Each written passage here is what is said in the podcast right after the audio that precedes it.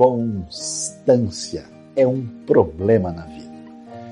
Conforme Deus nos ensina em Efésios 4, tem muita gente que parece que nunca sabe o que quer e nem onde pretende chegar. São como crianças levadas por ondas e por ventos de doutrina e de ensinamento.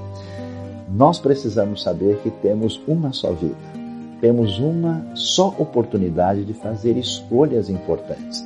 Não podemos perder tempo, é necessário ver o que Deus nos diz e ter uma atitude firme, clara, definida e constante para que a nossa vida não seja prejudicada. Seja firme e constante no Senhor, nada de inconstância.